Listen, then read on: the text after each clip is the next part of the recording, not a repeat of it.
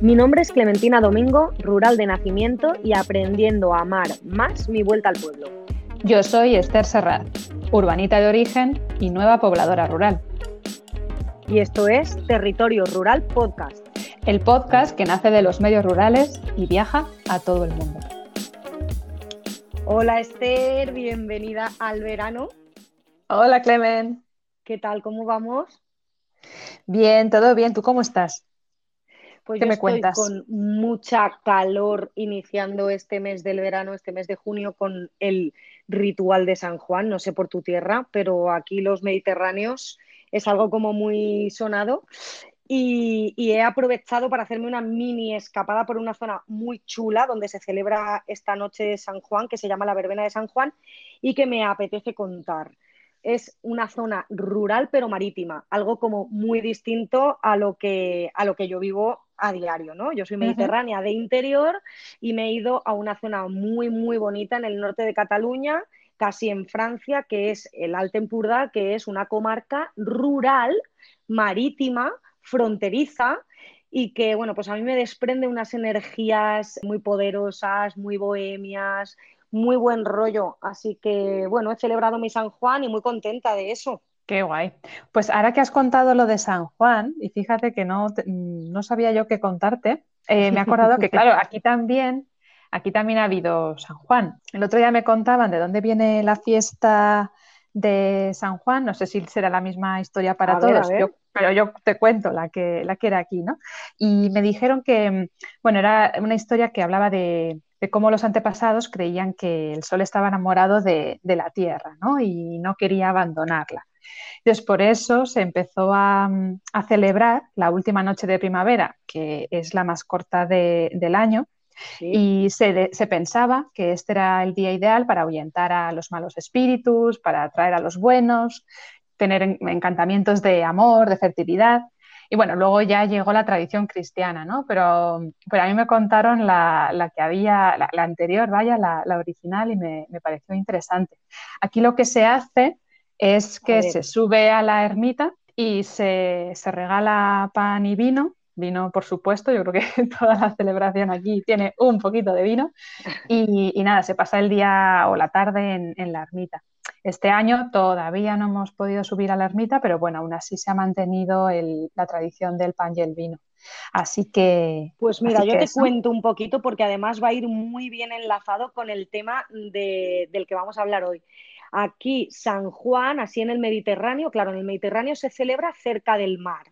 En mi pueblo, por ejemplo, lo hemos hecho en el agua dulce, que es el río Turia, pero en realidad es cerca del mar por lo que representa el agua y, el fuego, ¿vale? Hay, hay dos elementos fundamentales de la noche de San Juan. Sí que se celebra por la noche y es a las 12 de la noche. No es la tarde-noche, sino mm, a las, o sea, cenas con los, yo de joven era cenar con los amigos en la playa y luego se hace una hoguera.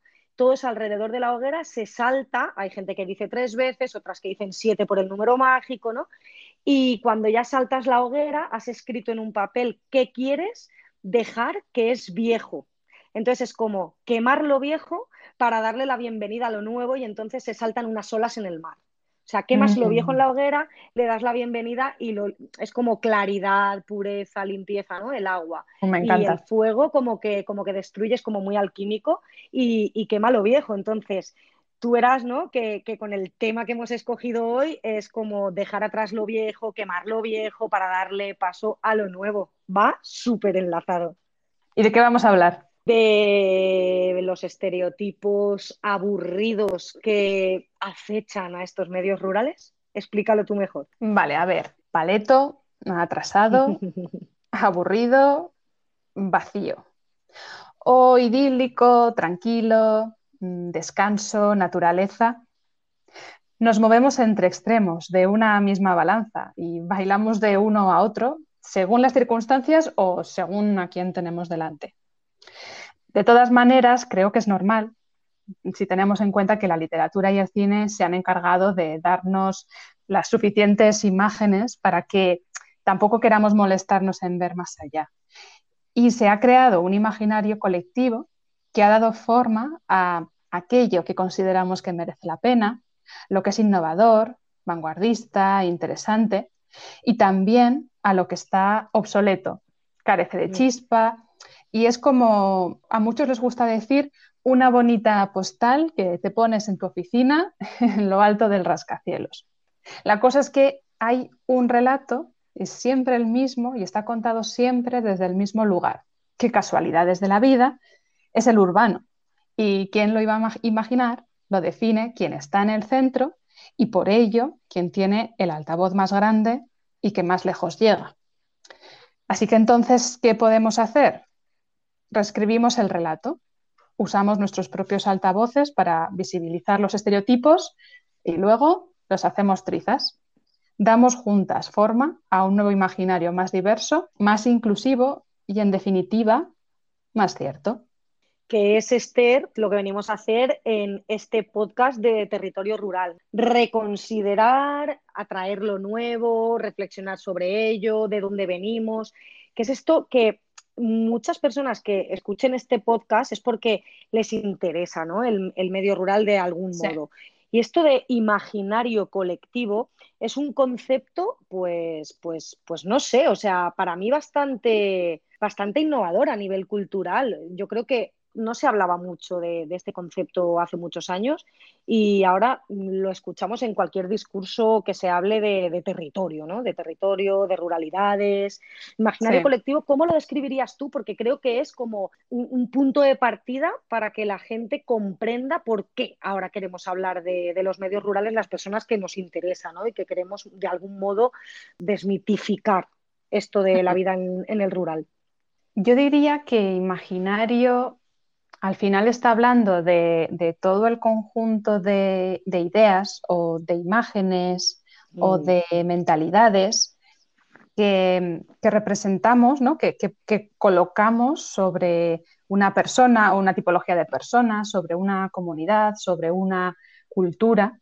Entonces tenemos imaginarios con sus colores, sus formas y sus texturas colocados encima de cada elemento que, conforma el mundo, ¿no? Y, lo rural, por supuesto, tiene también su propio imaginario. Sí, sí, al final es como lo que, lo que entre todos ha hecho que nos defina y que hoy venimos un poco pues a hablar de, de algunos de ellos, que son los más curiosos o los más repetidos o los más, bueno, comunes, ¿no? Que además nos hemos dado cuenta que en redes sociales preguntando se repetían. Vamos a empezar por alguno de ellos. A ver, yo uno de los que más he visto cuando estuvimos preguntando a, gente en redes sociales era el de aquí no hay nada que hacer, es aburrido, yo no aguantaba ni dos días, ¿no? Que me decían algunos. E incluso me, contaban que, bueno, tuvimos visitas hace poco y que conocidos de conocidos suyos les decían, joder, pero ¿qué, hacíais después de unos días ahí, ¿no? Porque estuvieron un poco más de tiempo. y, claro, es, es, muy curioso porque ellos me dijeron, ostras, no me había dado cuenta de, todo el peso que tiene esta idea de que los pueblos son aburridos para que alguien me lo diga por haber estado una semana ahí, ¿no? Así que, ¿tú qué crees, Clemen? ¿Los pueblos son aburridos? Yo creo que no es cuestión de los pueblos, yo creo que es cuestión de las personas y sus vidas. Entonces, yo para empezar, ese lo desmontaría directamente. Porque ¿de quién es el aburrimiento? ¿no? El aburrimiento es como de la persona. El lugar yo creo que te ofrece muchísimas cosas. Claro, al final tenemos una manera de entender el ocio, ¿no? que está muy conectado a, a, cosas que encontramos más en la ciudad, ¿no? como puede ser el cine o el teatro, aunque ojo, porque también hay teatro en lo rural, pero bueno, bueno, ya no te digo el, ir de compras, los centros comerciales, ¿no? Que, es, claro, ese concepto del centro comercial como espacio de ocio, que a mí personalmente me, horroriza. Eh, claro, si, si, tu forma de ocio, lo que tú puedes pensar como ocio es salir y que haya mucha gente, tengas muchos escaparates y un montón de sitios en los que comer o tomarte un café, pues efectivamente en los pueblos pequeños, sobre todo, eso no va a existir. Pero si conectamos la idea de ocio con estar entretenida, mm, efectivamente. Al, final, aquí hay, yo diría que hay... Sin comparar. claro, sí, sin comparar con la, ciudad. Mm, tienes muchas cosas que te pueden entretener. Tienes desde el poder aprender un montón de artesanías, tienes el poder, a mí me, gusta mucho, ya me gustaba de antes la ecología, pero nunca había tenido la oportunidad de aprenderla in situ. Y, aquí me entretengo muchísimo sobre los mm. pájaros, sobre los árboles, que es un mundo, la verdad es que alucinante y en el que solemos ser un poco ajenos, ¿no? En la ciudad. El autoabastecimiento, si ya nos metemos en este mundo, ¿no? El autoabastecimiento de la alimentación, fíjate si lleva tiempo. Si aburrido va ligado al concepto de tiempo y de, y de ocio, por ejemplo, y como, y como he dicho, va más con la persona que con el lugar, pues ah. eh, vamos, eh, el, el, tema de la alimentación sería un, un yo qué sé, un entretenimiento que te puede ocupar infinidad infinidad de tiempo. De hecho, va un poco ligado a, esta parte que hemos hablado tú y yo muchas veces de las cosas que hacer, precisamente, que las dos vivimos en un pueblo y tenemos muchísimas cosas que hacer. ¿Cómo puede mm. ser? Claro. Claro, sí, exacto. Yo no diría que todo, lo que todo lo que rodea la comida, eh, a la alimentación, es, ocio, porque no lo es, pero sí entretiene, ¿no?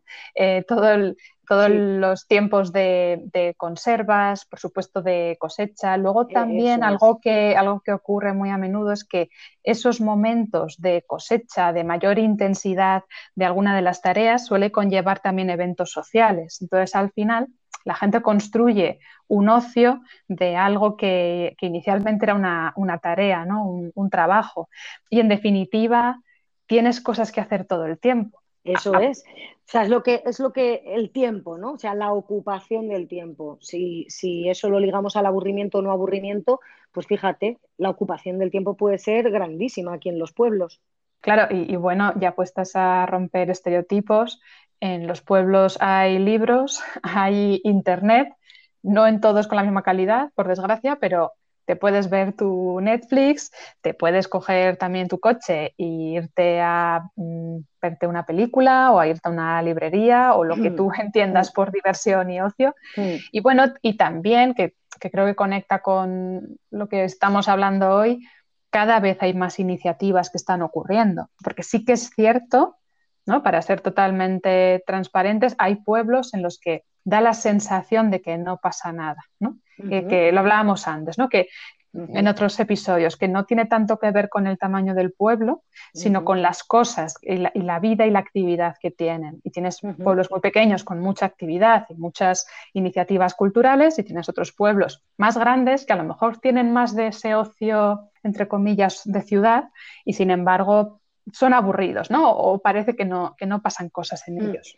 De nuevo te escucho y pienso pues que va con las personas, ¿no? Con las personas que habitan más bien un lugar que el lugar en sí mismo. No tiene por qué ser aburrido. Ahora estábamos, o sea, te estaba escuchando con las actividades que proponías y, me venía a la cabeza que en casas de pueblo pues no tienes trabajo, madre mía. Pues, pues desde restaurar muebles, restaurar las ventanas antiguas. O sea, es que yo miro a mi alrededor y miro mi propia casa que tiene 100 años y digo, aburrirme, aburrirme aquí sería imposible. Tienes mucho más sitio para hacer cosas, hablo siempre en términos generales, ¿no? Pero si vives en una casa de pueblo tradicional, tienes mucho más espacio para hacer cosas que eh, si te gusta el tema de manualidades, de restauración, pintar, em, cualquier cosa vas a poder tenerla más. Así que, bueno, este nos lo llevamos a la basura, ¿no? Este estereotipo de que aquí no hay nada que hacer, que nos aburrimos. No, señores, lo que hay es gente aburrida, no lugares Efectivamente. Entonces, este mismo estereotipo que tiramos a la basura como aburrido, lo hilamos con este otro de tranquilo, ahí solo se puede descansar, pasear, pero sí, en los pueblos puedes estar estresada también.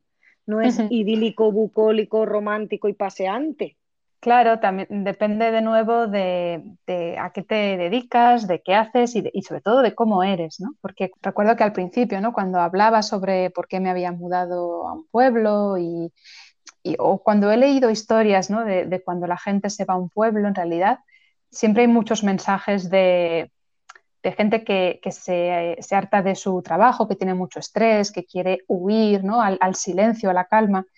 Y yo entiendo el concepto de retiro como espacio temporal en el que puedes curar ciertas cosas, recuperarte, coger energía, perfecto. Y es verdad que los pueblos tienden a tener más de eso por estar más en contacto con la naturaleza. Claro, es el poder de la naturaleza, sí. Exacto. Es, más el campo que el pueblo a lo mejor, ¿no? Que, no es lo mismo. Pero luego otra cosa es la cantidad de cosas que tú puedas querer hacer. Ahora además que está tan de moda hablar de, de lo del teletrabajo. El teletrabajo siempre me ha hecho mucha gracia estas imágenes de alguien trabajando con el ordenador con un paisaje maravilloso de fondo, o una playa o un mar, ¿no? Porque, bueno, mi realidad como, como autónoma que teletrabaja desde un pueblo es que tú tienes tus videoconferencias, tienes tus jornadas a veces demasiado, bueno, muchas veces muy largas y no siempre te da tiempo a parar, tienes que seguir el ritmo.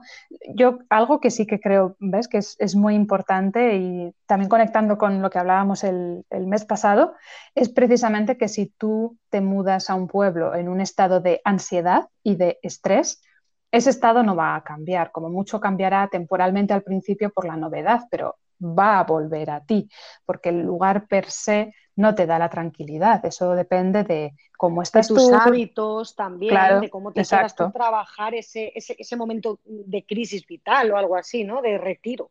Tendrás que trabajarlo a conciencia y acercarte a lo que, como decíamos ahora, sí tiene poder, que es el poder de la naturaleza, el poder de sentirte vivo, o sea, rodeado de vida, efectivamente te puede bajar un estado de estrés. Es verdad. Si es cierto que tú puedes tener un día estresante o una llamada estresante o, estar trabajando en cualquier cosa que también puede, no tiene por qué ser con el ordenador y estar estresada y darte, tienes mucho más accesible darte un paseo por el campo para bajar un poco la adrenalina, ¿no? Y, yo a veces veo, a veces me doy paseos a mitad del día precisamente para eso y me encuentro con gente que está haciendo lo mismo. Mm, eso mm. está mucho más accesible al menos para mí, que si saliese a la calle y lo que hubiera todo el rato es mm, vibración de gente, ruido, humo, pues es verdad. Los momentos de descanso están más cerca, más accesibles, siento yo.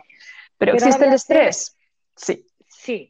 Y voy a ser la, voz de la conciencia mala también cuando, para romper un poco esa parte de la postal del idílico, bonito, mm. etcétera, ¿no? O sea, ni siempre, no siempre tampoco los, los pueblos que se ubican aquí en, el medio rural son postales preciosas, idílicas, o sea, ni, todo es naturaleza y con eso lo tienes todo, ¿no? Por ejemplo, yo te cuento muchas veces que por mi vida familiar, claro que hay carencia de servicios que quizás pagándolos con dinero en las zonas urbanas los encuentro y aquí aunque quiera pagarlos con dinero igual no los encuentro, ¿no? Hace muy poquito te acabo de contar, pues por ejemplo el servicio de comedor escolar.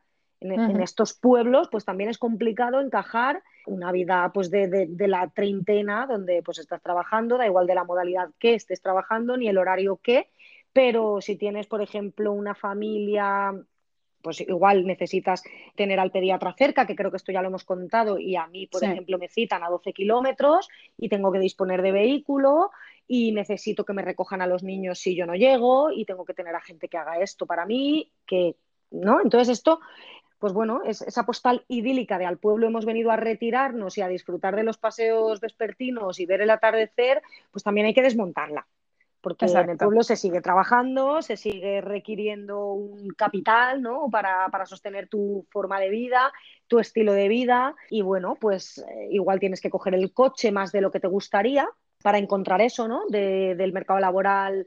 Mm. Eso, por ejemplo, rompe un poco también el estereotipo de precioso idílico, que aquí me acuerdo que yo te comentaba cuando estábamos hablando de, de esta preparación del episodio de el pueblo es para jubilarse. Es que es un poco esa unión de, lo que, de lo que han ido contando ¿no? en la red social. Es como entre aburrido, porque claro, una persona mayor es como que ya eh, tiene menos energía, quiere hacer menos cosas y bueno, se puede ir a un lugar aburrido.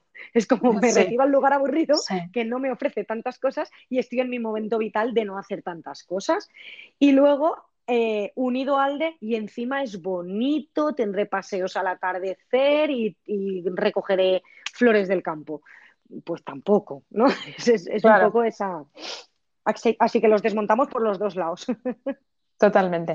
Y si te digo pueblo pequeño, infierno grande, ¿qué te viene a la cabeza? Eh, a mí, a mí esa expresión, tengo que ser sincera, me suena bien poco. No sé si o no se utiliza en mi zona y, quizás, quizás tú sí. Y de hecho, lo hemos comentado y la llevas escuchando desde pequeña. Yo soy de aquí y no la he escuchado en mi vida. Vamos a hablar de ella porque además lo que yo diga ya lo he compartido contigo previamente y no va por ahí a ver lo que puede estar pensando la gente, ¿no? Ahora que nombramos esto de pueblo pequeño, infierno grande, ¿qué puede estar pensando la gente? Bueno, que esto puede estar abierto a interpretación, ¿no? Pero ah, yo es verdad que había asumido que ese era un dicho súper conocido y de hecho me contaron hace poco, cuando estuve preguntando por redes, me lo decían desde Argentina, que ahí mm. también se decía, bueno, ahí es pueblo, pueblo chico, infierno grande, ¿no? Así que traspasa las fronteras. La manera en la que yo he entendido siempre esta frase es, y siempre lo he sentido como la sensación de angustia que te puede generar un lugar muy cerrado, sobre todo de mente, ¿no? Un lugar en el que quizás la diversidad no es bienvenida, en el que se sabe todo lo que haces y por lo tanto hay un control, un control social, ¿no? Para que nadie se salga del, del rebaño. Y además, y aquí meto opinión personal, tiendo a pensar que en alguno, que en el pasado este concepto podía tener sentido, ¿no? Cuando era muchísima gente nunca llegaba a salir de su pueblo. Bueno, yo en el pueblo en el que vivo hay gente que, no ha salido, gente ya muy mayor, he hablado de gente de más de 90 años, pero gente que nunca o apenas ha salido del pueblo, ¿no? Y cuyas, que pensarías que sus mentes son más cerradas, aunque no es necesariamente así, a veces es lo contrario. Pero bueno, en cualquier caso, entiendo que en escenarios, lo que también hay que ser, creo, crítica con lo que no nos gusta de los medios rurales, ¿no? Creo que sí que ha habido circunstancias en las que el, control o, las, comunidades han sido tan restrictivas que han podido angustiar a personas que eran diferentes, querían llevar una vida diferente Estamos hablando de mujeres, estamos también hablando de diversidad sexual, estamos hablando de todos estos colectivos que difícilmente podían encontrar un espacio en los pueblos y que por lo que muchas veces se iban también a las ciudades. Ese relato se sigue contando. Y, no creo, no está inventado, creo, en base a, a, nada, creo que, está, creo que está contado en base a una realidad, pero, y el gran pero es, ahora estamos reformulándolo, ahora podemos redefinir qué significa, por ejemplo, ser una persona de colectivo LGTBQ y pertenecer a un, estar viviendo en un pueblo, o lo que puede ser ser mujer soltera, o lo, que, lo que pueden ser cosas que, que en algunos espacios ya consideramos súper integradas, súper normales, pero que todavía hay que trabajar en, algunos lugares. Pero yo cada vez veo que algo que quizás no tenían antes es la capacidad de abrir la mente, de, ver más allá ¿no? y de conocer un poco más del mundo. Es mucho más fácil salir de un pueblo ahora, nada que ver con las infraestructuras de antes. Tenemos Internet, sobre todo hablando de nuevas generaciones y sinceramente, si, ahora, si seguimos manteniendo ese relato o si lo hacemos realidad, la responsabilidad es totalmente nuestra.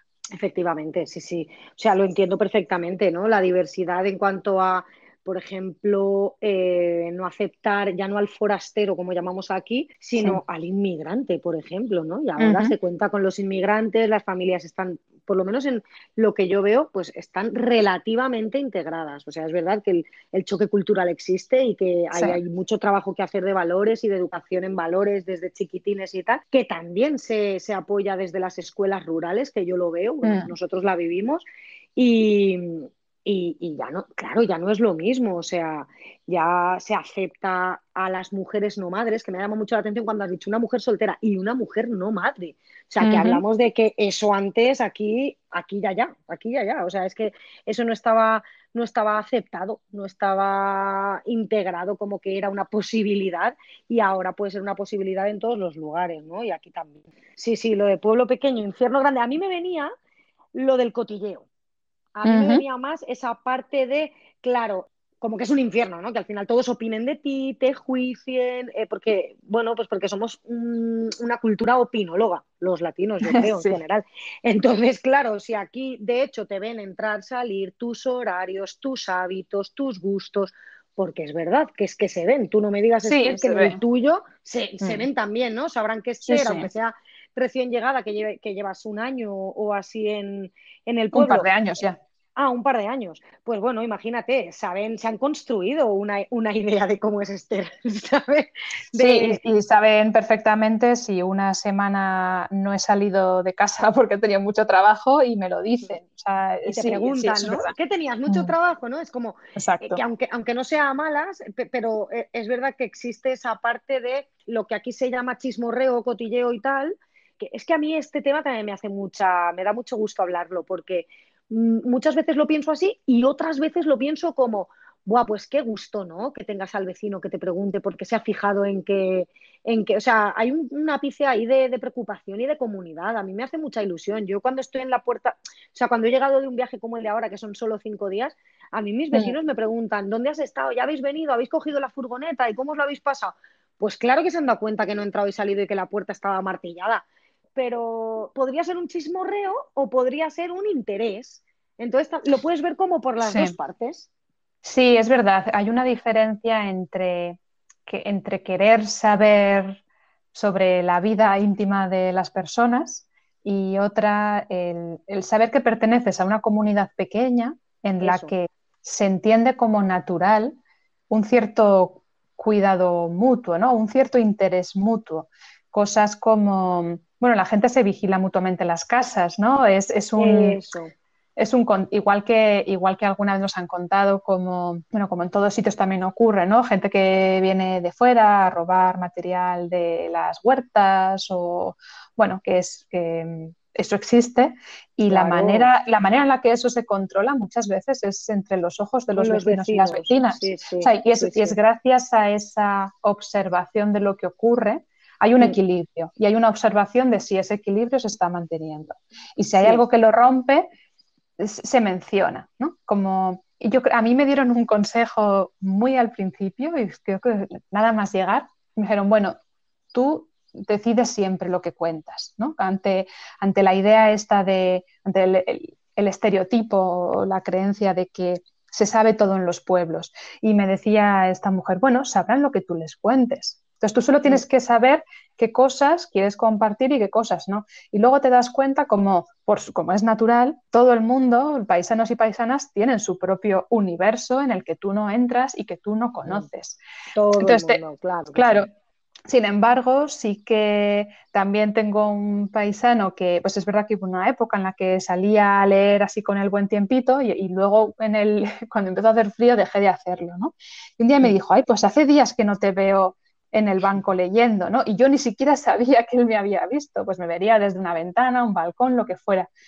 Pero no me molestó porque no, no era un ejercicio de intromisión ni claro, de porque es, como una observación sana, ¿no? Claro. observo lo que pasa a mi alrededor, ciertamente pasan menos cosas porque habitamos menos personas, a ese nivel, ¿no? Menos cosas al nivel de que como somos menos personas, pues oye, suceden quizás menos cosas, ¿no? Menos ajetreo que en un barrio de 10.000 habitantes en pisos. Entonces, pues bueno, es una observación, es un entretenimiento para la otra persona, pero puede ser sano. Entonces, en esa parte, no sé, a mí eh, este tema me llama mucho la atención. Por ejemplo, voy a contar un caso que es que me ha venido a la cabeza ahora me hace mucha, mucha gracia. En mi pueblo mm, de 400 habitantes, nadie, nadie, hasta, hasta que yo ahora ya lo hago y hay más personas que lo hacen, eh, practicamos Airbnb. ¿Vale? El, tema de hospedar a personas en tu propio hogar sin tocar nada. O sea, tú no eres una casa rural ni eres nada. Yo creo que la gente que nos escuche entiende lo que es el Airbnb. Y bueno, pues yo tengo mi casa colgada en el Airbnb y elijo muy poquitas veces porque tiene que ser que yo no, no, me, apetece igual compartir tanto como cuando no tenía nenes. Entonces eh, me fui, bueno, me pidieron, me pidieron un Airbnb y justo coincidía que yo me iba a ir el fin de semana. Entonces digo, ostras, pues mira, claro que sí, lo cojo. Aquí hay una zona muy bonita de escalada. Si no es mi pueblo, es el de al lado. Entonces viene gente muy europea y tal a escalar. Y bueno, y muchas veces eh, pues aparece mi casa porque igual en la otra zona se ha llenado por completo y entonces salta la mía en el anuncio.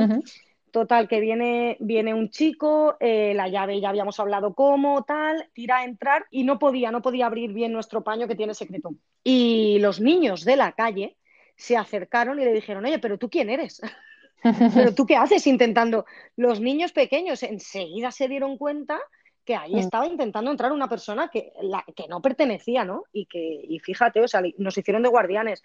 Y es como que, o sea, él, él se quedó súper sorprendido, le, respondió que sí, que lo había hablado con nosotros y tal, y nos escribió un WhatsApp de decir, eh, tengo a los niños aquí vigilando, y nosotros de viaje, y era como, ostras, qué fuerte, ¿no? Claro. Pues, pues súper guay, porque hubiera podido entrar una persona en mi casa, y los vecinos lo estaban observando, y lo hubieran podido evitar, ¿no? Eso es súper guay. Y vamos con el último estereotipo de los que hemos elegido para hoy, que sería el de los paletos, los atrasados y los no innovadores, ¿no? un lugar en el que, no ocurren cosas nuevas, en el que no hay vanguardia. Sí, los no modernos también. A mí me, sí, sí, tal cual lo has descrito, son las tres, los tres puntales que describen este, este estereotipo, ¿no? yo me acuerdo que mi padre, por ejemplo, con 18 años venía con una marca de vaqueros, que siempre me lo cuentan, no sé, un pantalón vaquero, súper ajustado y tal, porque venía de la ciudad y era el que llamaba la atención porque aquí los del pueblo no tenían acceso a la chaqueta vaquera que se llevaba entonces que salía en la tele, al pantalón, aquí como que se lo cosían mm, sus madres, que esto ya me lo han contado mucho mis padres, ¿eh? que son jóvenes. Entonces esa parte del paleto no moderno, ¿no? Va un poco unido y la falta de cultura es un estereotipo que da para muy largo y que creo que podríamos recogerlo para un episodio completo. Sí, totalmente. A mí lo que más me despierta este tema es uno de mis temas favoritos, que son los saberes rurales y, todo lo que conecta con saberes campesinos, porque precisamente una de las razones por las que se ha considerado que la gente de los pueblos era una paleta y no tenía conocimiento es porque su conocimiento no estaba arreglado.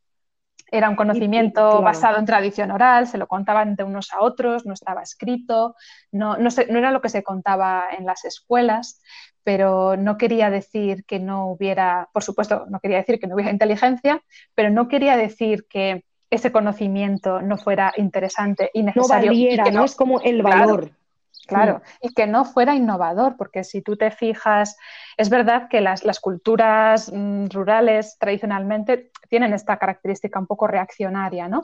Precisamente como método de supervivencia, pero al mismo tiempo, si lo piensas, han estado teniendo que adaptarse constantemente al medio, al entorno, que, otra cosa no, pero cambia constantemente. Como la naturaleza.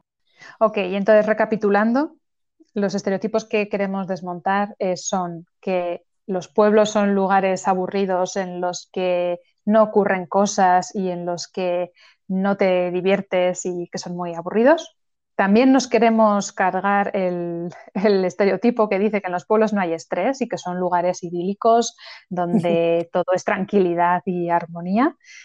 Nos cargamos con mucho gusto todo eso del pueblo pequeño, infierno grande. Vamos a construir ahora cosas nuevas. Y este último, que es un gran melón y que abriremos más adelante, que es el de que aquí la gente es paleta, atrasada y que no hay innovación, con unas ganas locas de, hablar de eso más adelante. Así que vamos a lo siguiente. Queríamos traer también alguna iniciativa, alguna, alguna muestra, porque hemos estado hablando y hablando y hablando, pero queremos ejemplos, ¿no? Queremos mm, muestras de, cómo se están cambiando los relatos, los imaginarios y cómo estamos construyendo una, nueva manera de entender los pueblos. Yo traigo como, muestra de, iniciativas que rompen los imaginarios obsoletos, Camprovinarte, que es una iniciativa que tengo yo muy cerquita y con la que estoy muy conectada que es un festival de expresiones artísticas contemporáneas, ocurre en el medio rural, se realiza por personas de todos los lugares, rurales, urbanas de, España y de fuera de España, y se celebra desde el 2017. Y la verdad es que es un ejemplo, además muy desde, desde cero, de cómo puedes eh, cómo puedes devolver a un, al imaginario de muchas personas, de quienes viven aquí y también de quienes no conocían este pueblo antes, cómo la cultura y el arte son un vehículo para contar historias, para, sí, también atraer a personas, para el turismo, pero yo diría que sobre todo para entender que también ocurren cosas interesantes, también hay vanguardia, también hay vibración en, pueblos tan, tan pequeños como, como, es el de Camprovínarte. Muy bonito y muy interesante. Además, ¿cuándo es? Es verdad que se me olvidaba. Va a ser a finales de julio, será la última semana de, julio. es, muy bonito además porque los artistas conviven con la gente del pueblo durante esos días y bueno, hay, gente que viene para ver el proceso, gente que se queda más tiempo y luego hay gente que viene ya para ver cuando, cuando están todas las obras terminadas. Todavía no sé, no, no, he visto todavía programa de si va a haber algunas actividades más asociadas, pero bueno, lo que seguro si se hace son nuevos murales y nuevos artistas. Ah, o sea que la propuesta son expresiones artísticas de todo tipo, como sea escultura, pintura, teatro escénico, música, todo así. Sí, tiene una mezcla de, cosas. Estos, ahora mismo, por lo que, claro, el, año pasado con el COVID y demás, toda la parte musical desapareció, eh, sobre todo muralismo, pero también está incorporando desde el año pasado la escultura y también la, hay intervenciones que, no son pictóricas, sino que son con elementos, elementos físicos que, que mola mucho. ¿Y todo, todos los años lleva un hilo conductor distinto? ¿Cómo, cómo es la propuesta? Sí, suelen estar vinculados a, la cultura del propio lugar y, mm. y, es bonito además escuchar las historias que hay detrás de los murales. Entonces, normalmente eh, cuando ves uno de los murales, casi siempre va a haber una, algo vinculado a, la historia, ¿no? La, la bubilla, que es un, es un elemento muy, muy relacionado con, el lugar, aparecen muchos murales, hay retratos, hay, bueno, hay, como símbolos, creo que también es bonito y además no, sin desvelarlo todo, ¿no? Pero hay como una simbología también muy, muy chula. Yo traigo una, es musical, en la comarca donde yo vivo, que es eh, Jazz La Serranía, y empezó, es la quinta edición, empezó con 10 municipios solos, de 10 municipios que se adherieron y que veo que veo en el cartel que la, financiación de organismos públicos, de las diputaciones, la consellería, que oye, no está mal tampoco una propuesta cultural, musical, itinerante y, que nazca de las administraciones públicas, pues bueno, que, que, aportar cultura siempre es positivo. Y es pues conciertos de jazz al atardecer noche de en este caso, esta quinta edición ya reúne a 16, municipios. No sé por qué hay dos por ahí que se han quedado descolgados. Y bueno, es muy bonito. Aquí como la montaron en mi pueblo, es en la orilla del río, había una casetita y alrededor del jazz con citas, el chiringuito así pequeñín itinerante de madera, porque también como los espacios dan para ello, ¿no? En, en mi caso, como digo, es la orilla del río y es amplia, eh, desde zona arbolada y lo montan ahí en medio y es muy, muy bonito. Y con, todo el apoyo del ayuntamiento en este caso, sí, porque ponen sillas y tal. Es guay, es muy intergeneracional. Y el municipio lo va a hacer en su aldea, porque hay municipios que mm, igual tienen cinco aldeas. Entonces lo han llevado a una de las aldeas. Eso ya va a ser súper chulo. Mm. Eh, la verdad es que conozco muy poco el jazz y muy poco a los grupos y la propuesta que traen, que creo que también hay propuesta internacional por los nombres eh, que he podido leer en el cartel. Hay una propuesta itinerante muy chula que también crea como unión comarcal, porque aquí las zonas están muy divididas. En la zona alta puede haber una altitud de 1200 metros y en mi pueblo hay 200 porque está en agua. Entonces es muy distinto y podemos ir rodando por todos ellos y gracias a esta propuesta itinerante puedes conocer a, tu, a tus vecinos. Así que esta es mi propuesta. Sí, precisamente que estabas hablando de, música, conciertos. A mí hoy me apetecía traer a una persona que, bueno, creo que también puede ser bonito. Creo que una de las maneras, las mejores maneras de romper estereotipos es que empecemos a seguir a personas que viven en el medio rural, ¿vale? Disclaimer. No os creáis lo que dice la gente que no vive en el medio rural. ¿Tienen derecho a hablar del medio rural? Bueno, que me entiendo. Sí, por supuesto. un melonazo, ¿eh? Sí, pero bueno, ¿queremos romper estereotipos? Escuchemos las voces que no se han escuchado antes. Bueno, eh, a quien traigo es a Rodrigo Cuevas, que es un, es un artista, cantante, y a mí me flipa. Eh, yo creo es bastante conocido, o sea que puede que muchas de las personas que lo estén escuchando ya lo conozcan, sino que vayan corriendo a, ubicarlo, a escucharlo. Y, bueno, yo creo que, él, es uno de los ejemplos de cómo puedes construir a partir de, de, cultura mm, tradicional, de simbología, de leyendas, ¿no? Cómo puedes estirar y crear algo totalmente nuevo. Y, es, flipante. Desde, a mí me gusta mucho su performance, me gusta mucho sus vídeos. Tiene una puesta en escena también muy atractiva. Sí, totalmente diferente y atractiva. Utiliza mucho em, el juego con las vestimentas, de nuevo con los símbolos, los objetos, y crea esos universos eh, muy reivindicativos también y, muy, muy apasionantes. Estaba viendo antes su página web y había un texto que me ha gustado que decía, la belleza que esconde la cultura de un pueblo está en su folclore. La tradición es una vía de expresión común a todos los seres humanos. El folclore es un ser vivo que se extiende por toda la faz de la tierra, como un micelio. No entiende de barreras físicas ni políticas tengo que desnudar aquí esta, este, esta pasión mía. Me encanta el folclore. Para mí ha sido un, redescubrimiento, ¿eh? o, sin el re, un descubrimiento, porque reconozco que hace años yo no estaba ahí y ahora, bueno, mi, Spotify ha cambiado radicalmente y, tiene una manera además muy interesante de contar historias. Bueno, así que invito a todo el mundo que lo busque. En, concreto, yo les recomiendo que, vean, que lo vean actuando o bien en YouTube mejor. Sí, sí, porque pasen a ver el visual de él también, porque, porque dice mucho. Es toda una experiencia. Entonces tienes, por ejemplo, em, La muerte en Motilleja, es un espectáculo visual súper interesante. Y luego está la, la Muñeira para Afillada Bruxa que también el, videoclip no tiene desperdicio. ¿De dónde es? ¿Rodrigo Cuevas? Ah, es asturiano, es verdad, no lo he dicho.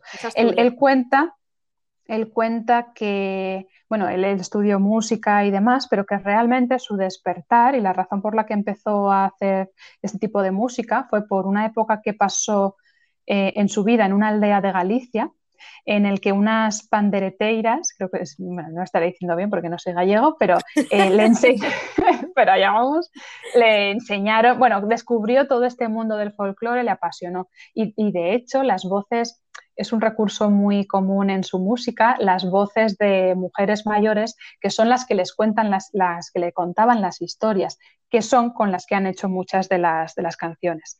Es además, ya que estamos en el mes del orgullo, un activista también por los derechos LGTBQ y, y ahora está muy activo con, con ese tema también. ¿Cómo somos aquí las dos? Eh? Nos gusta el, el folclore, nos gusta la cultura y al final es lo que traemos todo el rato en nuestras propuestas. El, claro. El, claro, o sea, el, habla. Es lo que hay. claro. Y bueno, pues vamos a pasar a territorio literario, porque yo para este verano, que no hay que dejar de leer en ningún momento, leer, leer y más leer, sobre todo ahora que viene el tiempo de bañarnos en todos los lugares posibles, ríos, pozas, charcas, playas eh, y todo lo que se nos ocurra, recomiendo un libro que no es que vaya directamente relacionado con el romper estereotipos, Mm, reflexionar sobre el imaginario colectivo que tenemos en los medios rurales o que hay de los medios rurales sobre los medios rurales, pero sí sobre eh, la naturaleza y cómo hacer un bien a, la naturaleza, cómo contribuir a ella de una forma, pues, pues, preciosa, bella, idílica, es decir, aquello que hemos hablado del paisaje, ¿no? El hombre que plantaba árboles. Esto es lo que hace esta persona, este pastor protagonista del libro que hoy recomiendo, El hombre que plantaba árboles, que dedica 20, 30 años de su vida en una zona árida de la Provenza francesa a plantar y plantar y plantar árboles para embellecer el paisaje, simplemente por el hecho de embellecer el paisaje, de darle vida, de darle riqueza, que sea un paisaje más habitable y demuestra, pues yo que sé, es, precioso, demuestra unas condiciones humanas de, paciencia, de calma, de entrega, ¿no? Habla de valores humanos, habla de la naturaleza y bueno, la historia en sí misma la descubrirá eh, quien, la, quien la lea. Es un libro bellísimo a la hora de la edición, es muy cortito, me lo leí en una sentada. Mm, las, la, la calidad del papel es grueso porque está muy bonito ilustrado. Bueno, lo ha editado eh, Duomo Ediciones, que me parece que es una editorial que mm, rescata libros de estas temáticas y las, y las traduce al castellano. El libro tiene, pues a ver, si no, si no me equivoco, se publicó en los años 50, o sea, el libro tiene muchísimos años, es un libro que se ha vendido muchísimo, que, que se vende ahora, pero que en sus orígenes el autor Gian Giomo, Gian Giono, un hombre francés de la Provenza que escribe sobre, pues eso, sobre una zona de los Alpes franceses. Creo que lo distribuía de forma gratuita, es escritor novelista y tal, pero este libro lo utilizó como para divulgar, pues simplemente el hecho de plantar, plantar y plantar árboles, que esto me recuerda tanto al programa este que nos encanta de Bosque Habitado de Radio 3. Y bueno, poco más que contar, que leáis, leáis y leáis, igual que dicen en Radio 3, que plantéis, plantéis y plantéis y que quizás sí que nos inspire para tener esto como misión de vida, ¿no? Y bueno, con todo esto, sin faltar a todas nuestras secciones, yo creo que ha quedado un podcast contundente y que esperemos que hayan disfrutado todas las personas que nos escuchan, que sigan escuchándonos mucho más, que nos recomienden por ahí, ¿no? Esto que se dice en todos los... Sí.